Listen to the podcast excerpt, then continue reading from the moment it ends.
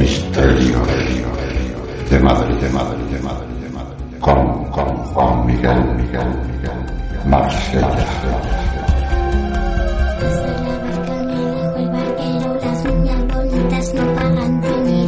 soy bonita ni lo quiero ser. Arriba la barca de Santa Isabel. 21 minutos para que sean las 2 de la tarde. Pasar la barca el barquero, las niñas bonitas no pagan dinero. Yo no soy bonita ni lo quiero ser. Arriba la barca de Santa Isabel. Me hago cargo que habrá muchos oyentes que ahora mismo estén diciendo y mirando la ventana y diciendo, ¿y con lluvia? El barquero, las ¿Con lluvia? no ¿Con el día tan gris? ¿Y en el tío del miedo?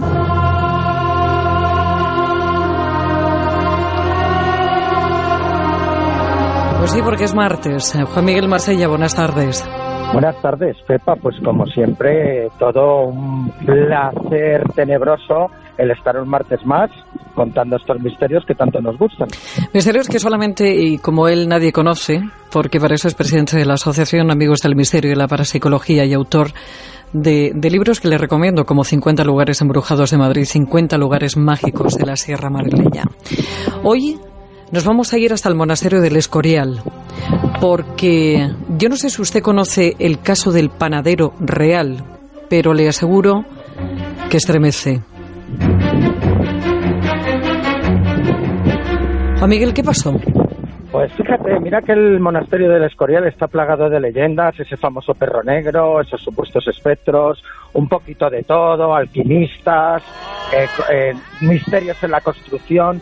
Pero en esta ocasión nos vamos a ir al año 1577, eh, lo que es en las fechas aproximadamente que estamos, en octubre, noviembre, cuando de repente en la, en la población del Escorial pues comenzaron a desaparecer una serie de, de niños.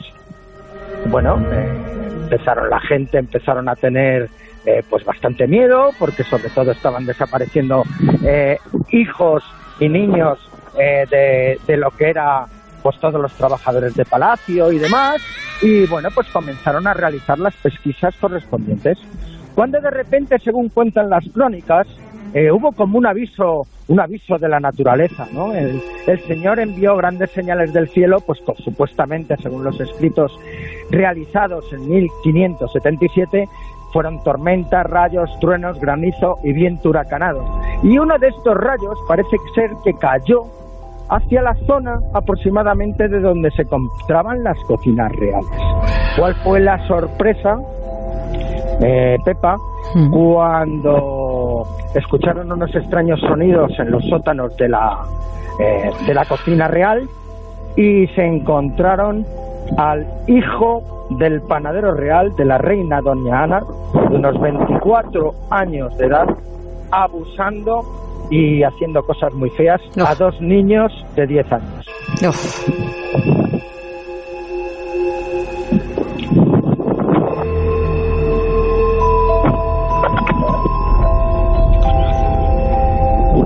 Todo apunta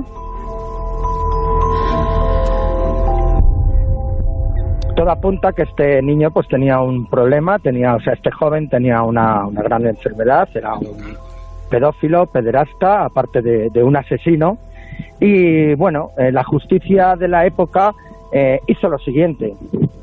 El día 7 de noviembre del año 1577, este joven, hijo del panadero de Doña Ana, fue quemado en la caballeriza real a sus 24 años de edad. Eh, Juan, Juan, escúchame una cosa. Préstame mucha atención. ¿Estás cavando tú la fosa? No, no es que oímos cavando. unos ruidos muy raros. Pues mira, yo ahora mismo estoy en una vía muy cerquita de Brunete, Quijorna y demás. Hace un poquito de viento y estoy escondido en una caseta al medio del campo. Pero como no sea eso, desde luego yo a mi alrededor no escucho nada nada más que el viento. Es todo muy extraño. Total, ¿qué pasa con el ese malnacido? Bueno, pues actualmente, bueno, fue quemado como, como, como te he dicho en las caballerizas reales y actualmente pues se puede, se puede ver una, una piedra en la que te está marcando este hecho histórico y te puedo contar pues que todas estas desapariciones relacionadas con estas épocas de la zona del Escorial y sus alrededores con la muerte de este joven cesaron. Eh, decían que, bueno, llegaron a, a, pensar que se, se, estaba relacionado con temas de ritos eh, ocultistas, ritos satánicos o ritos de magia negra, muy relacionados también por toda la zona donde estaba el monasterio, como ya hemos hablado varias veces. Pero bueno, en esas épocas este tipo de problemas, como habéis visto, los cortaban de raíz y este joven, pues desde que, vamos, perdón, desde que este joven fue ajusticiado, pues no volvió a ver otro tipo de desapariciones en el Escorial que ya nos tendríamos que remontar al 1891 con la famosa desaparición del niño Pedrín. Pues estamos hablando de un depredador, estamos hablando de un indeseable, de un eh, asesino, asesino de criaturas, y que, que, luego daría pie a algún tipo de leyenda, Juan. Eh, sí, por supuesto que ha dado pies a muchos tipos de leyendas y escritos, y muy relacionado hasta en una serie muy importante que echaron que yo creo que a todos nos ha gustado mucho del Ministerio del Tiempo, también sacaron algo similar de un joven que se dedicaba pues a abusar y a, y a, aprovecharse de, los niños. Ha habido muchas leyendas relacionadas y pueden estar también relacionadas, por supuesto, pues con esos famosos hombres del saco o esos sacadores de manteca que también existieron en otras épocas. Bueno, cambiando de asunto, ayer, ayer se puso a la venta Mi Verdad, expediente Vallecas. De eso hemos hablado aquí, Juan Miguel, pero hablaremos, eh, hablaremos como, como se dicen en estos casos, andando porque tú conoces todos los datos, porque tú tienes los sonidos, porque tú has escrito ese libro y será la semana que viene cuando demos eh, más información de, ese expediente en el que se basó aquella película que tuvo tantísimo éxito y que gente, mucha gente no sabía que, era una película basada en un hecho que había sucedido aquí en Madrid. Efectivamente, un hecho real, la película Verónica eh, de Paco Plaza.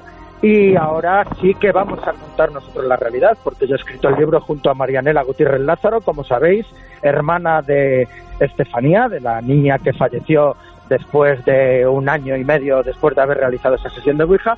Y no solamente os contaré la historia, sino que también vais a escuchar la semana que viene a Marianela contando ella misma la historia que vivió. Bueno, pues ya sabes, la semana que viene, mi verdad, expediente Vallecas, pero que sepa que el libro ya se ha puesto a la venta. Juan Miguel Barsella, amigo, hasta la semana que viene. Hasta la semana que viene, Pepa, todo un placer.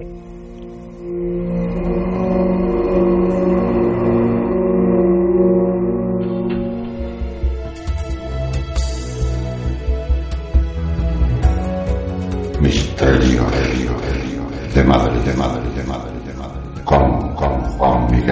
Miguel, Marsella.